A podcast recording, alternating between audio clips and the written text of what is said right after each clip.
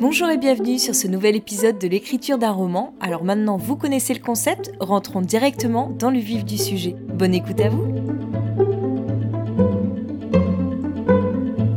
mardi 11 août 2020. Je viens de changer un élément sur la fin et donc du coup je suis obligée de réécrire euh, certains passages pour que ce soit plus cohérent avec euh, ce que je viens de changer. Et euh, je sais pas pourquoi j'aime pas trop la direction que ça prend. Alors pour l'instant je vais laisser comme ça parce que j'arrive pas trop à comprendre ce qui me plaît pas.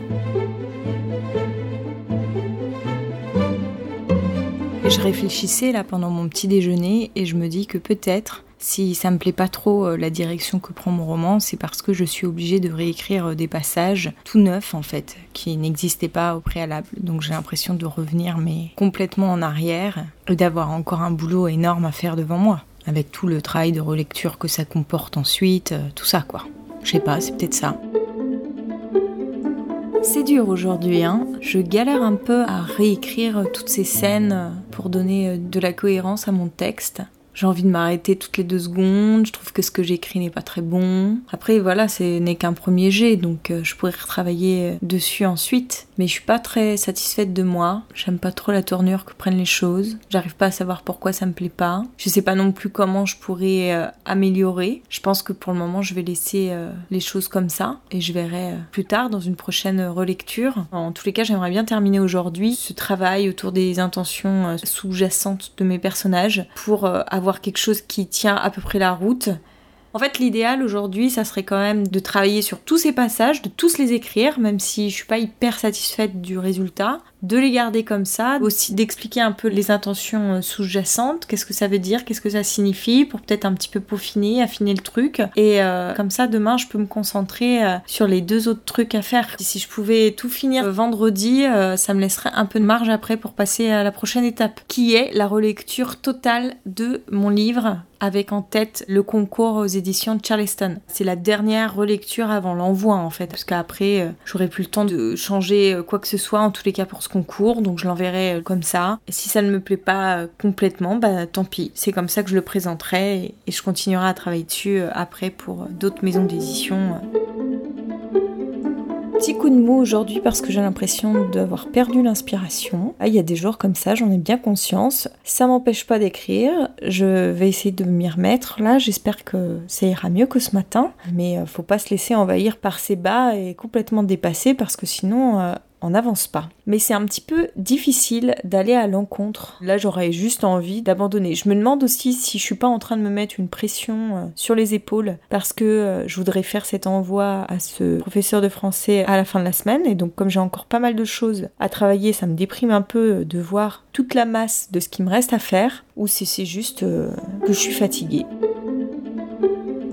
Je m'y suis remis cet après-midi malgré tout mon dépit j'ai pu constater que ce que j'avais écrit finalement c'était pas si mal. Il y avait quand même des bonnes choses, que ça tenait la route. J'ai modifié certaines choses, ça prend une direction euh, qui me plaît un peu plus. Et puis là, à nouveau, je bloque parce que euh, il y a encore une scène juste derrière que je dois écrire. Et euh, bah, je suis pas très inspirée. En fait, je trouve ça compliqué d'être dans la création pure. Enfin, c'est bizarre de, de, dire ça, mais J'aime bien euh, partir d'un texte qui est déjà écrit et le retravailler, mais de le créer, ça me fait peur quoi. J'ai peur de faire un truc naze, même si euh, franchement, euh, je me surprends à écrire de mieux en mieux, mais ça je pense que c'est suite à tous ces mois, ces longs mois où j'ai écrit tous les jours.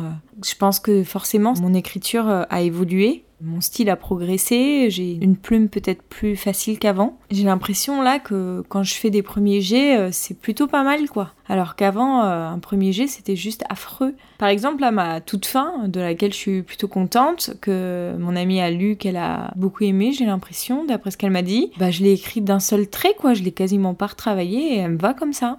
Donc ouais, c'est cool de constater ça, mais malgré tout, ça me remonte pas le moral. Donc bon. Le mercredi 12 août 2020. Moi qui pensais euh, pouvoir raccourcir mon texte avec ces passages que j'allais supprimer, alors en effet je les ai supprimés, mais comme je les ai remplacés par d'autres passages, j'ai même allongé euh, mon texte. Et donc là, euh, j'en suis à 246 pages, plus de 647 000 caractères. Donc là, on est très très loin du compte par rapport au concours Charleston.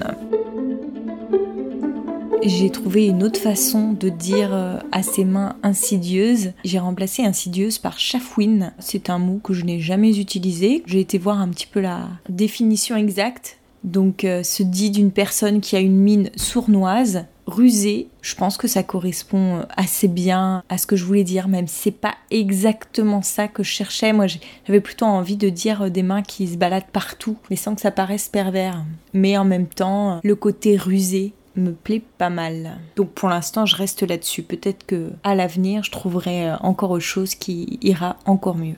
Il me reste encore 33 euh, pages avant de terminer le roman en faisant ce travail là sur les ressentis sous-jacents de mes personnages. J'ai hâte, j'espère que je vais terminer aujourd'hui, que je puisse euh, entamer la suite pour envoyer mon roman à relire au prof de français vendredi. Mais par contre, j'ai toujours pas réglé le problème euh, de la diminution de mes pages. Au pire, euh, je me dis pour les éditions de Charleston, euh, j'enlève une scénette de Gothul. Hein. Si jamais j'arrive pas à réduire mon texte plus que ça, j'enlèverai une scène que je remettrai ensuite. C'est que 40 000 mots à enlever, ça devrait pas non plus être la fin du monde, quoi. C'est même pas 40 000 mots, c'est 40 000 signes. 40 000 signes, c'est quand même pas grand chose. Hein. Je pense que ça représente même pas deux pages deux ou trois pages, grand max. Et je vais regarder tout de suite.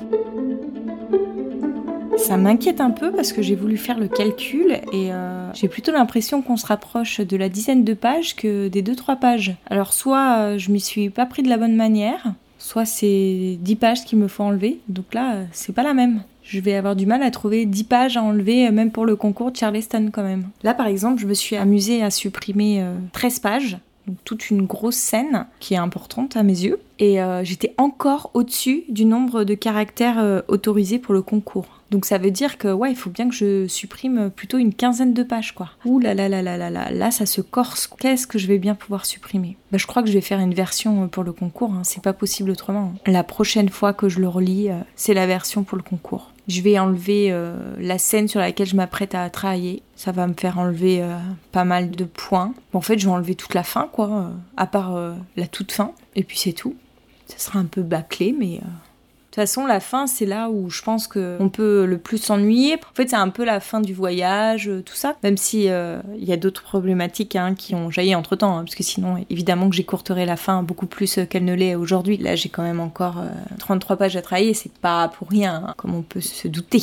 De toute façon, si jamais euh, j'étais dans les finalistes pour ce concours et que si jamais j'étais amenée à être publiée, je pense que de toute façon, il y aura quand même un, retravail avec l'éditeur et, à ce moment-là, je pourrais imposer les scènes que j'ai euh, supprimées pour le concours en leur expliquant que voilà, j'ai fait une version pour m'adapter à leurs euh, critères de sélection, mais que elle est incomplète telle quelle. Puis bah si jamais ils acceptent pas, je pense que faudra que je me fasse à l'idée que ce ne sont peut-être pas les bons éditeurs pour publier. Ça, c'est une réflexion auquel je pense souvent. Jusqu'à quel point je peux accepter les conditions euh, qu'un éditeur me proposerait. Quelque part, euh, c'est tellement une chance quand on a la possibilité de se faire publier. En tant qu'auteur débutant, on est prêt à faire toutes les concessions euh, pour être publié. Je pense que moi-même, je serais ce genre de personne. Mais est-ce que des fois, ça risque pas de, de tronquer le livre qu'on avait écrit, sur lequel on a passé quand même plusieurs années de sa vie? Est-ce que ça risque pas de tronquer son propos, de se